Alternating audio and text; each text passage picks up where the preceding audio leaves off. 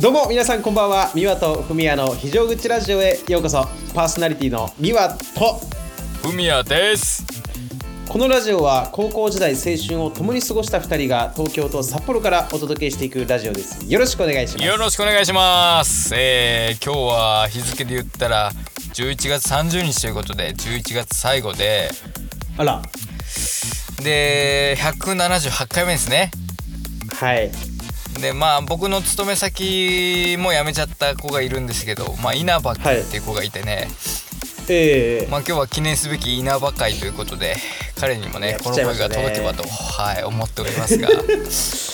やーそうね11月も最後で、あのーまあこっちもねもう、いやー朝方とかねマジで寒いなって思いながら まあ過ごしてまだなんかねちょっと鼻の調子がねそやられてる先週そう先週か先々週ぐらいに風邪ひいてたと思うんですけど、まだね、はいはいはいなんかちょっと鼻の風がね残り気味なんですけどもうんそれちょっとね、まあ、一行日記な感じなんですけうど、んはいはいはいあ僕結構普段からも食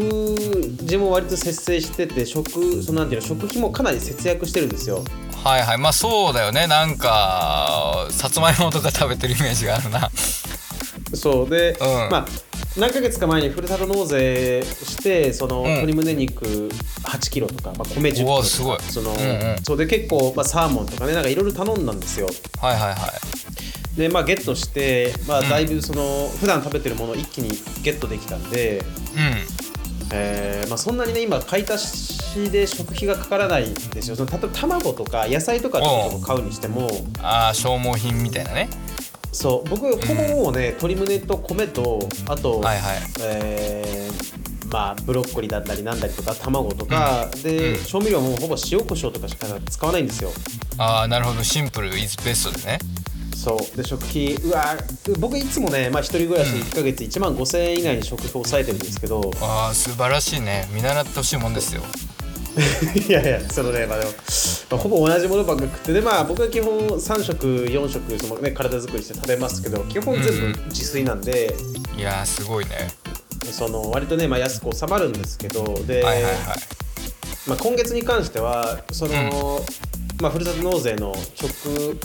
料品もあるので、うんそのチャレンジで、まあ、い1万円、1ヶ月1万円の食費でやってみっ かと、なるほどねそう、うんうんで思って僕はなんかその22日から、えーまあ締め日というかその22日をまあ1か月の起点として僕は家計簿をつけてるのでなるほどね区切りそののそうで、まあ、今冷蔵庫に入ってる食費とあ食品と、えーまあ、その冷凍してるものとかいろいろ見てもうんそうんれもう食料品にとりあえずね買い足す必要がない何日か。ああなるほどとりあえずは確保できてるとストックがそうで、うんまあしそんな何日か多分スーパー行かないだろうっていうのを見越してでその、まあ、1か月をね10日ごとで、まあ、3段階で分けるとすると、はいはいはいはいまだね今月の食費が、うんあのー僕10日経ってますけど多分2200300円しか使ってないんですよまだおーじゃあまあこのままの計算でいけば全然余るぐらいってことだそうでめちゃくちゃ安いのよ、でうわうんこれ1万でも全然足りるなって思った時にふとはいはい はいなんでこんな俺毎日我慢しなきゃなんねえのよってね思っちゃって なんかそのなる ほどねそう急になんかうん急に我に返って、いやうんこんないつもまあその体作りもしてるにはしてるけど、うその節制していつもなんでこんな毎回鶏胸 だの米だの同じようなものとか食ってなんか食の喜び捨ててんだろうなってちょっとねうん夜中に思ってうんで昔よくね学生の頃とかもそうでしたけど何年か前とかもよく一人でいろんなとこ食べに行ってて。そうもっと食事をなんか楽しんでてるなとかひ一人でそうフラッとレストラン入って、なんかランチしてみたりとか、はいまあそうだねそういろいろやってたよなってその時のワクワク感とか今1ミリもないなってちょっと思ってさまあそうだよねとりあえずお金との戦いだからさとりあえずそうお腹空かないように生きてるっていうだけだもんねそうでう、まあお金もねめっちゃ節約してお小遣いもそんなさ減らしてる状態で、まあ、結構節制して生きてるんだけどうんうんなんかこのままいったら何のために生きてるかわかんないなとなんか楽しみもないしなんかもうちょっと自分にね甘やかすというか少しご褒美をあげてもいいんじゃないかと。うんそうだねまあ1ヶ月はちょっと長かったってことかそうで、 えーまあ別にね普段はこんなんでいいんですけどもちょっとね、まあ、今今月というかそのたまにはと思ってさでいつもはいはい家の周り散歩するときにちょっと気になってるレストランが1個あったんですようんうんうんで僕は大体夜しかそこ通らないんでなんか夜はもう大体満席で、うわ今日もなんか混んでるなっていうかさあー人気の繁盛店なんだそうで町の、まあほんと寂れた商店街もほぼほぼもうなんていうのもう閉まっちゃったお店が多いなん多分ね10年20年前はある程度栄えてたような商店街が家の近くにあるんですけどはいはいはいそこに入ってるレストランで、まあ、もう15年目ぐらいのお店みたいなんですけど、うんうんであそこ行ってみるかって思ってさうんでちょうど僕が住んでる地域に今地域限定のなんかその QR コード決済の、まあ、PayPay とかみたいなそのその地域限定版のアプリがあるんですよああなるほどなるほどはいそうでそれを入れてたらちょうどね今月この1ヶ月間だけなんですけど、使ったものをその要は加盟店舗の利用した金額の30%がもうその場で返ってくるっていうあー最強のキャンペーンをやってたんですよ。すごいキャンペーンだねそうまあでも1ヶ月で5000円分のポイント上限はあるんで、まあ、大体1はい万はいはい5 6千円分ぐらいの買い物はもう30%オフで買えるとか使えるっていうもう最強のねキャンペーンがあってなるえー、そんなお得なのがあるんだねそうで、うんこれちょっと待てよとこれもしかしたら、うんほぼ自腹お金かけずに、うんもしかしたらレストラン行けんじゃねえと思ってなるほどそうで僕1ヶ月のその消耗品例えば洗剤とかさなんかボディーソープ、シャンプーとかそういうものを5000円にしてるんですよ一応枠をああなるほどそこもしっかり決めてるんだねそう例えばひげ剃りとかひげ剃りのクリームとうんかそういうの全部入れて、まあ、月5000円、はいはいはい結構ねそのまあまあきついんですけどでああまあそう天下もあるしね そうそう天下もあるしそうだよねそう天下はお小遣い枠とか行くけどもそのはいはいで、まあ、で、まあ、5000円、待ってよと。そのうんで僕行きたいレストランのお昼のランチが、まあ、ちょっとね、えーうんまあ、1200 1000 1000とか1500円で食えるような感じじゃなくて2700円なんですよ一人分あランあチまあまあちょっと贅沢な感じかランチにしてはそうだからたまにはいいかなって金額だけども、でもどうせだったらお得に行きたいと思って、うんそうだねその今月その20に22日切り替わって家計簿切り替わってからまだ何も消耗品を買ってなかったんであなるほどそこはチャンスだとそうでこれうん5000円分もう一気に必要な消耗品全部薬屋さんで買い込んでこのはいはいはい30%のキャッシュバック受ければ、うまあ、1500円ぐらいんまあそうだねそうとりあえず返ってくるじゃんとうんうんうんでそれを使ってランチすればめっちゃ安く食えるじゃんとそうだねお得に食べれちゃうねそうでしかもレストランで、例えばポイント1500円僕は結局1700円分ポイントあったんですけど、はいはいはいその1700円分のポイント使ってランチ食べてはみ出た実費負担分にも30%オフが適用されるんですよこれがまたあーえーすごいねだから1700円分のポイント使ってまあ実質負担1000円で食べたら300円返ってくるから700円っていう計算になるんですよこれが あーまあそっか最終的にはねそうでも、うんうんテンションテンション爆上がりして、はいはいはいこれはこれは行くしかねえと思ってもう何日か前に決めてもうワクワクして、す今日ね今日のお昼行ってきたんですよ僕おーついに行ってきましたではでもお店の前に行った時にーいうんちょっと待てよ久しぶりのその久しぶりの、まあ、贅沢だし、うんそれコースは3つあるんですよあー選べる感じでそう ABC って3つあってで、まあ、あー2700円で4000円で最後8500円まあおー一番上のはちょっと高いからちょっとやめまたんあですそうだけねど、うでも目の前まで行ってんうんちょ贅沢する時は贅沢しようさすがにってちょっと思っちゃってうんまあそうだね後でやっぱ食いたかったってなるのも嫌だしね そうで、はい真ん中のコース4000のコースこれは魚料理も肉料理もついてくるもうコースだったんであー僕それにしたんですよなるほどそうで、まあ、うんそれにしても計算すると実質負担1500円ぐらいなんですよだからまあ安いじゃないまあですかそっか安いねお得だよねねえそう一人でぜたまの贅沢1500円できるんだったらと思って、うんうんお店入ってさはいはいはでね、えー久しぶりにランチをねコースで食べましたいいやー素晴らしいどうでしたもか、うね最高でしたね そのやまず前菜がえーっ、とね、なんかカリフラワーとウニのムースみたいなああいやもうなんかおしゃれてるもんね絶対そうま食べ食べる経験ないと思う俺はこの先あのねなんかまあフランス料理のお店だったんだけどそれ食べて、うんで前菜が4種も出てきてそのああすごいねえっとねフォアグラが入ったなんかパテっていうその要は、えーまあよくフレンチとかのおつまみに出てくるような、はいはなうんペースト状にした肉詰め込んだなんかやつなんですけど、うんうんパテとあとブリの、えーなんかマリネみたいなやつと、あはいえーはいはいキッシュって卵で作ったあーまあパイみたいなあるね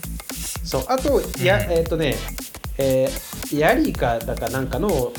うんソテーみたいな、まあ、すごいうまいのが出てきてもうあー うまそうだね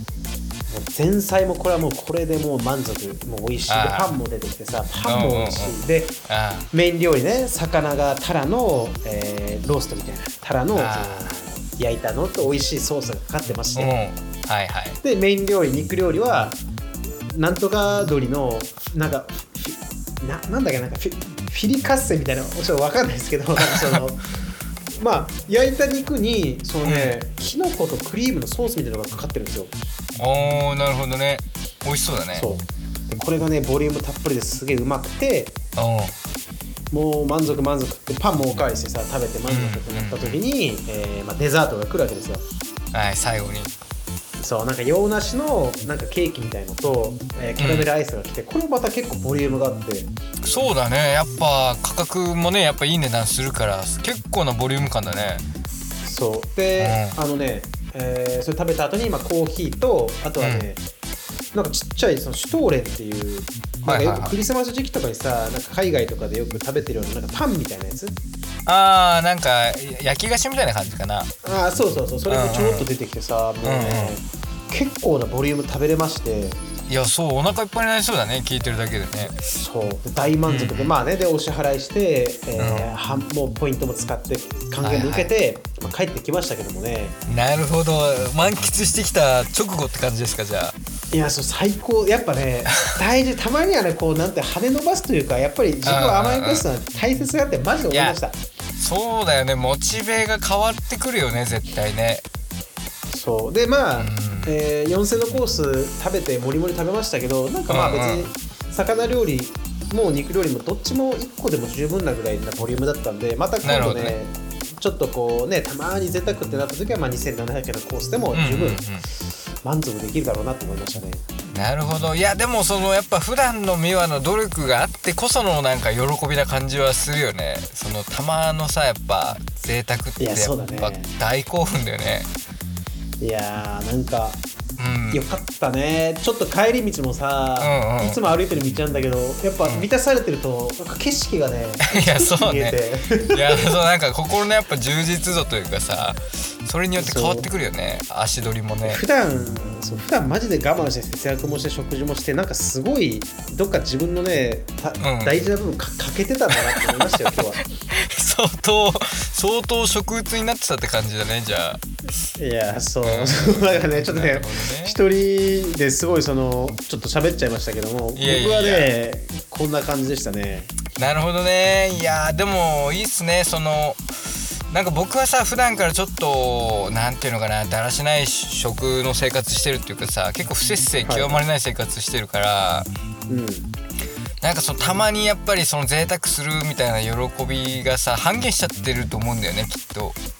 なるほどねそうそうだからそういうねやっぱオナキンみたいなことやっぱやった方が気持ちいいだろうなっていうのはね聞いてて思いましたねいやー、そうね、うん1ヶ月オーナー禁止コリが実現されたら、やっぱ多分はい超えてくるだろうね、これこれはねもう余裕で。 余裕で超えてくるだろうねいやまあねちょっといやショックの話になるとね僕もねあのーまああの驚きはないでしょうけど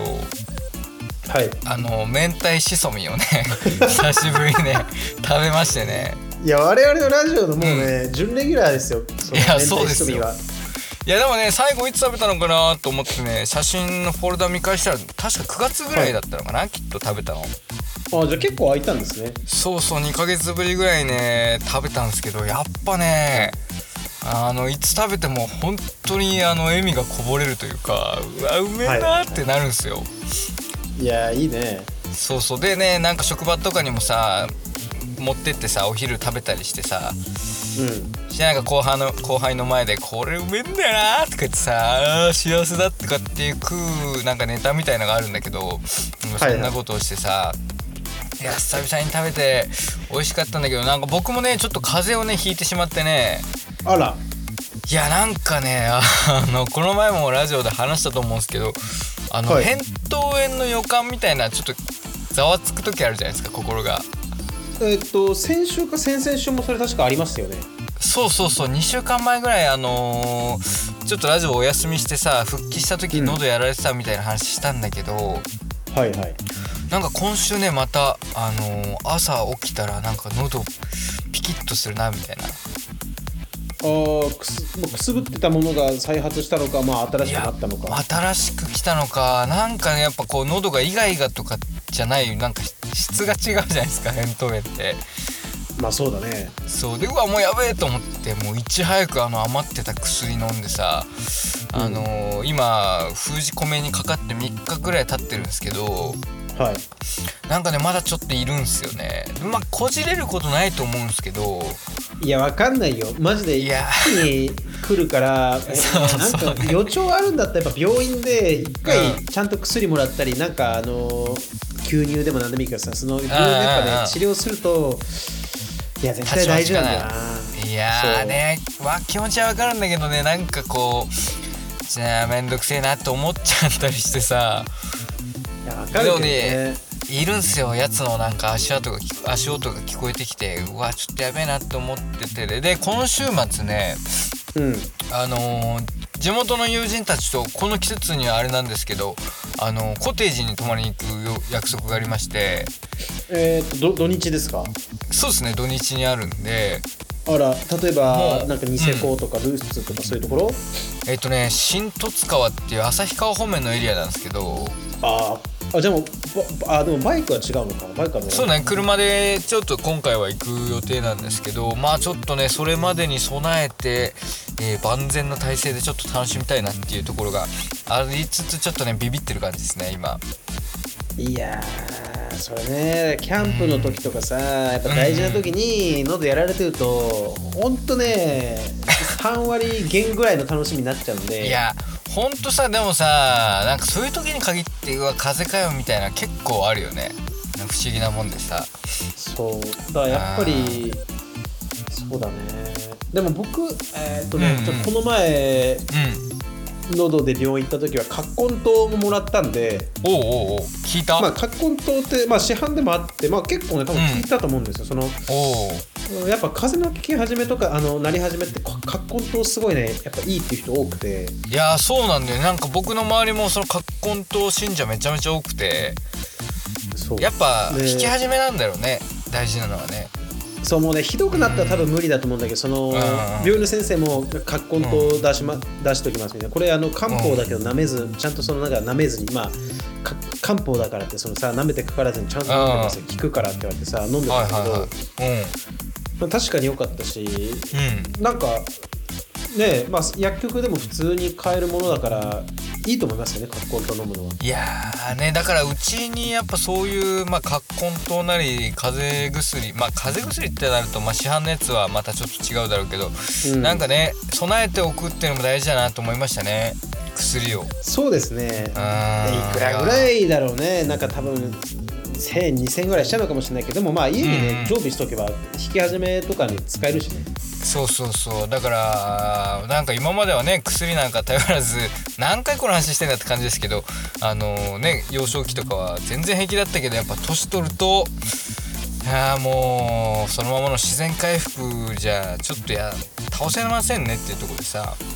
そうです。あーあとね、あ、でもこれあれか、今 Amazon セールだからかかわかんないですけど、なうんうんなんとなく定価で見ても、えー薬局で売ってるような葛根糖は1000円ぐらいで買えるっぽいんで、あーじゃあもうあの家庭のね常備薬としてやっぱ取っとお置いといた方がいいっすね。そうですね。あーいやほんとねちょっとそんな感じでやっぱ、えーまあ、冬でね北海道なんかもうプラス気温今日行かなかったりとかですえらい寒いんでね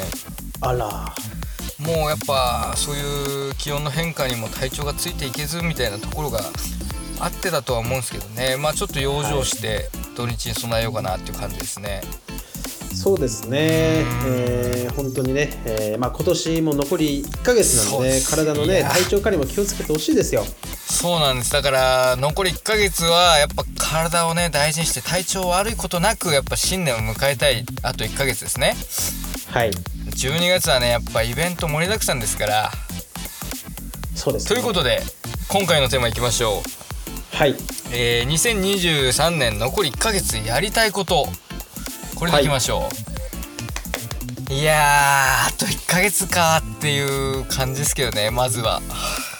いやーだ本当気がついたらうわーあと1か月で もう死ぬのかっていうね時が来そうな気がしますけどそうまあ確かにね確かにね あのまあ12月といえばねやっぱり、えークリスマス、そうねまあ、大晦日とか大晦日うんなんかいろんなその1年の中でもね特大イベントがやっぱ集まってくる月そうそう年の瀬はねでやっぱ忙しいもんねそうでねいろいろありますけどもやっぱや,、うんりたいこととか、まあ、やり残したことだったりやりたいことだったり、うんうんこう思うとですねうんえーっとねそうねあの、まあ、欲しいものを買いたいとかなんかそういう欲求もいろいろあるんですけど、うんうん僕ねそう1ね年間ずっとねあれや,、はいはいやりたいなやりたいなやりたいなってずっとね思ってて結局まだできてないことがあっておうその僕の部屋の床ってねなんていうのかな黒っぽい茶色のまあ茶い焦げ焦げ茶っていうか、まあ、ほぼ黒に近いでもうっすら茶色うんうのんフローリングなんですよ。あー黒目のあれなんだね床材なんだねそうで僕は正直白が好きなんでぜもう部屋全部白がいいタイプなんですよ。はいはいはいはいそう白だからさ、うん今そう今ってよくあの引くだけのフロアマットとかなんかあー取って剥がせる賃貸用のさあのフロアマットがいろいろあるんですけど。うんうんそうこの床をね白に切り替えるっていうのをずっとやろうやろうと思っててはいはいはいでもねもう今年1ヶ月で終わっちゃうしなんかいやーどうすっかなと思ってたんだけどね結局、うんいやーやらなそうだなと思ってますからやりたかったんですよ ね本当はね床張り替えるのいやーなんか楽しそうだしやっぱゆあの白ってさ膨張色ってよく言うじゃないですかうんだからなんか部屋広く感じそうだしなんか仕事のモチベとかにもつながりそうだけどねいやそうなのよそううなんのよ、うんうんあれ意外に楽天とかで見てもその僕の部屋って多分7畳もないぐらいの部屋なんですけどはいはいはい6点6.7畳とかそれぐらいの広さで結構狭いんですけどこれぐらいの広さでも、うその楽天とかで見るとんうん多分3万56000円からまあ高ければ4万円ぐらいしちゃうんですよその買うとね普通にそんなするんだなんかもっとさあのー、絨毯みたいなイメージで簡単にペット飼えるもんかと思ってたけどそんないい値段するんだねそう意外にうねんしかもその使うなんていうの、えーカッターとかさ、うんうんうんえー例えばえっ、とあれあのえー養生テープみたいななんかんうんうんあってさ、まああ剥がしやすくするものとかいろいろ用意すると多分またプラス4 5千円かかってくるんであーまあそっか1万以内とかでなんとなく収まりそうかななんて思ってたけど意外とかかっちゃうんだね費用がそうなの1万ぐらいでさ、収まるんだったらさもう結構まあね、作業は大変だけどさ休みの日でもサクッとやりたいなと思うんだけど、う値段がねちょっとそっか結構いやーポそうねンと出せないよね。んあーいやーそうだねでもまあなんか自分へのやっぱねクリスマスもあるし年末だしみたいな感じでちょっと行っちゃうのもありかななんて思うけどまあ高いか高いわな4万はそうまあクリスマスはねなんか欲しいと思ってるインテリアうんうん雑貨が2つあって、はいはいはいまあ、結構高いでも僕今年ね何も買い物してないんですよ実 際いやもうなんかあのーあれですよねお坊さんっていうのかななんかいやすそうごい悟り開けそうなすごいなと多思うよや分っぱ、ね多分リアルに2万円以上、いや違う1万5000円以上のものを買ってないんですよ、今年1回もあーいやーなんかさすごいなと思うよいや、うん iPhone は買え買ったけど、まああれは分割でやってるしそのまあなんか iPhone もそうんのちょっとち、違うそのなんか違うじゃないですかまあ仕事でもまあまあ使うしそうだねその日常で生きていく上でやっぱ必要なアイテムだからまた別だよねそう今年だから一番買った中で高い買い物多分観葉植物1万3500円ですよいやーなんかさ、まあ、例えばなん、まあ、僕もそんなお金使わないですけど、まあ、洋服とかさ、あとはなんかまあガジェットとかさなんか荒くたるいとかさなんかこうパッと見て買いたいなと思ったらやっぱ1万5,000円ぐらいのものとかってさなんかやっぱ1年もあったら買ってたりするじゃないですか。いやまあねうんいやだからねすごい見習わないとなって思いますよ。いやーそうだからでも欲しいと思ってるものがね、あのー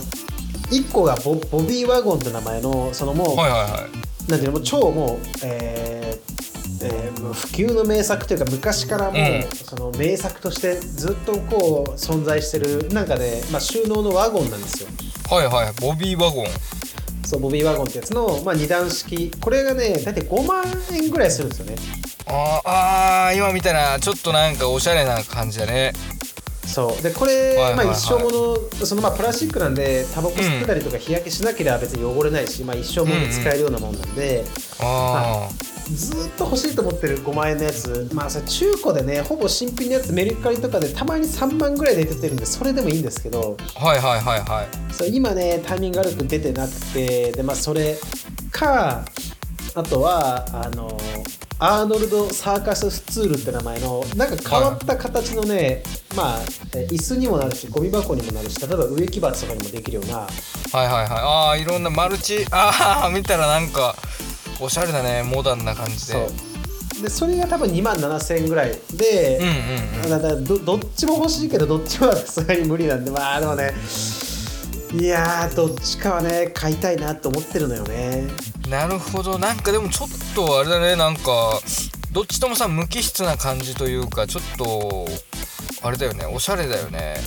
白だもんねシンプルデザインでかにそうだねまだ今年ねだからなんか自分に全然贅沢もさせてないしなんか欲しいものも買ってないしやっぱ1ヶ月残り1ヶ月うん、うん、ちょっと自分の欲求少し満たしてやってもいいんじゃねえのかっていうのはねテーマとしてあるんですよねいやー大事よだってね新年をさやっぱ迎えるにあたってなんかモチベ上がっとく上げとくと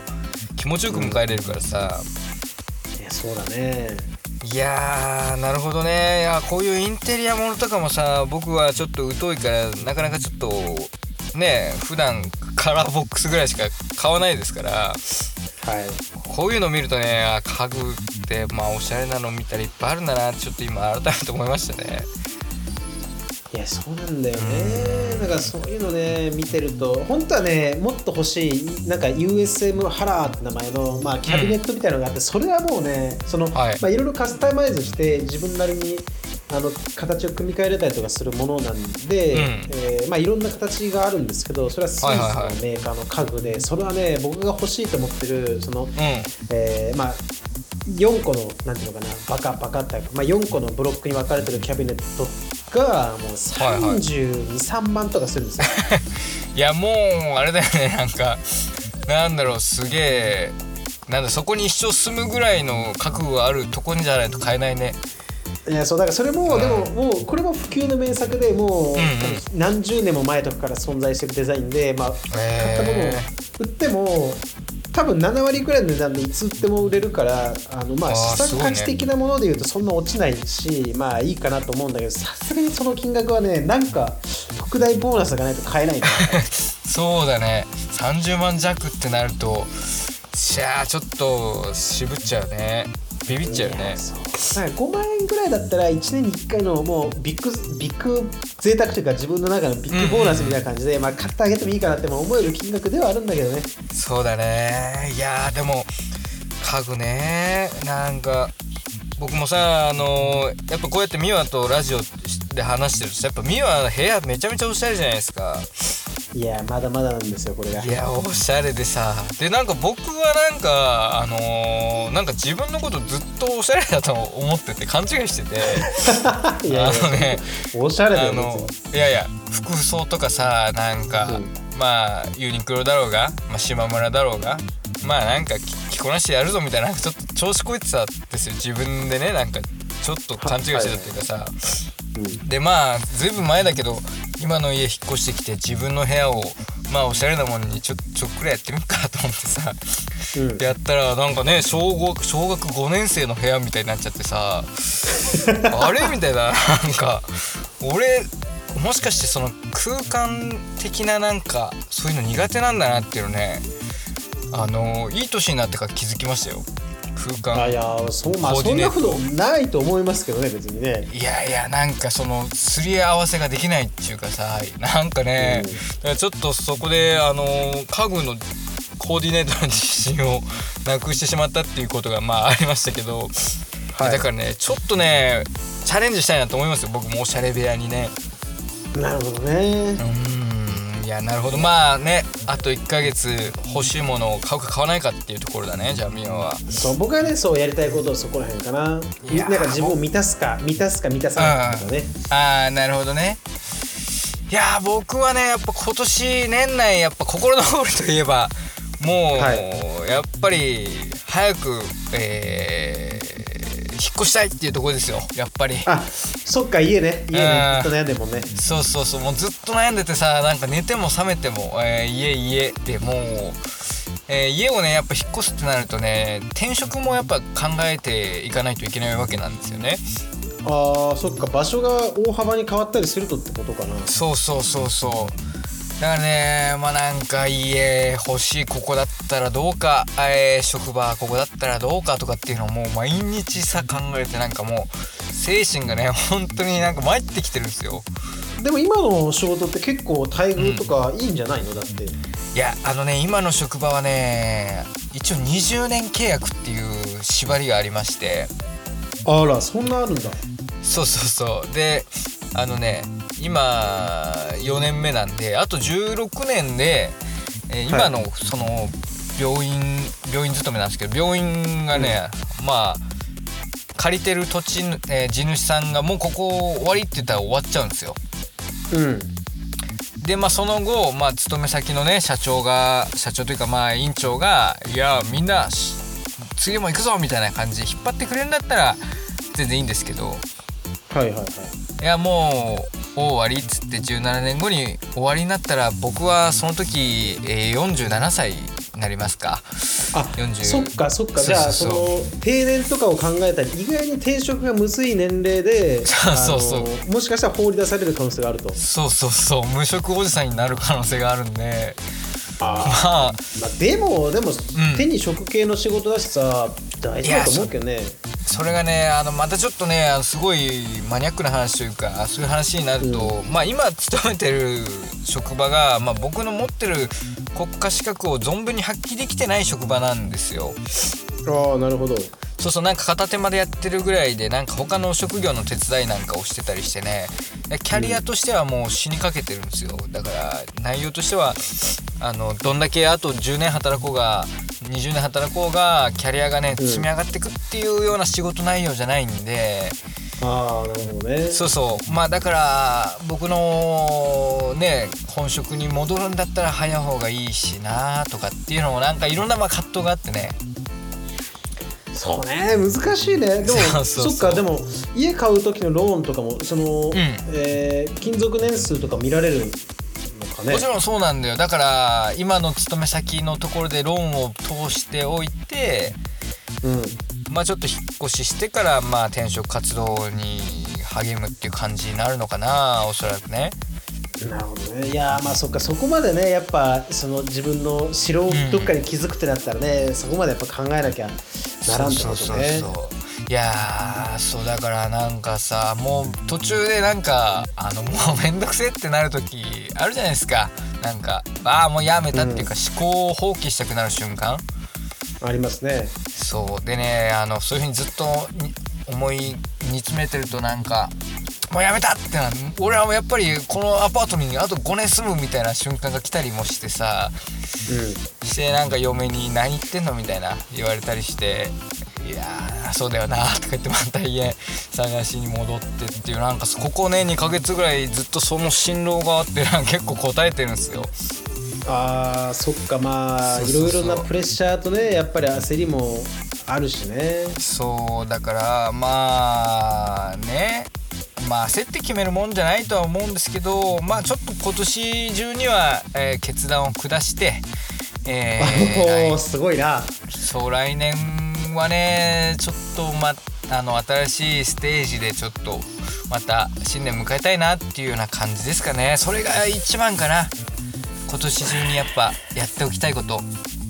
そねいやーまあまずそこは応援するんでねあのーいやこのラジオで決まりましたっていうのが聞けるのをね、まあ、待ってますよ僕はいやーそうですねいやだからさあの今はねあの賃貸でやっぱり声も響いたりとかっていうのでラジオも今ね外で車で撮ってたりしますけどはいはいまあね自分の家ってなればもちろん自分の音楽部屋なんかとかもさしこり部屋なんかとかもやっぱ2部屋ぐらい作れるんで、やっぱり早くねちょっとそこもまあ夢見つつ、えーそこに行きたいなって思ったりもしてるんですけどいやーはい参っちゃいますね。いやーそうねまあそっかなんかちょっとね本当に金額と規模が何百倍も違うけど、お互いになんか、まあ、欲しいものというかか買おうと思ってるものをどうするかっていうところでしたいねやーそうだね 本当にでもあのーまあもしね引っ越してまあやっぱり家具とかもねいろいろ買い揃えないといけないってことになってくると思うんでやっぱねミアのセンスちょっとね、えー知恵を授けたいというかいろいろはいご教授いただきたいなと思いますよ、あの壁に特殊な塗料を塗って30度以上になった ら「天下」って文字があの壁紙に浮かび上がる ように僕は設計しますよい、やーそれ30度以上ってまあ夏になると天下っていう文字が出てくるみたいなねそうそうねいやーいいやちょっとねその部屋僕の部屋だけに勘弁願いたいんですけど まあそんな感じであそうねのまあやっぱりねもうあっという間にお正月になりますから皆さんもまあえー悩んでることいっぱいあると思いますけどねうんえーっとね、今ちょっとカレンダー見ますと、うんうん今年はあとラジオが1234回ですねえーそうだねあと4回あるのねだから一番使いが最後ですねあーそうそうだねそうだね182なんで一番使いが最後ですね一番使いで2023年終わりということで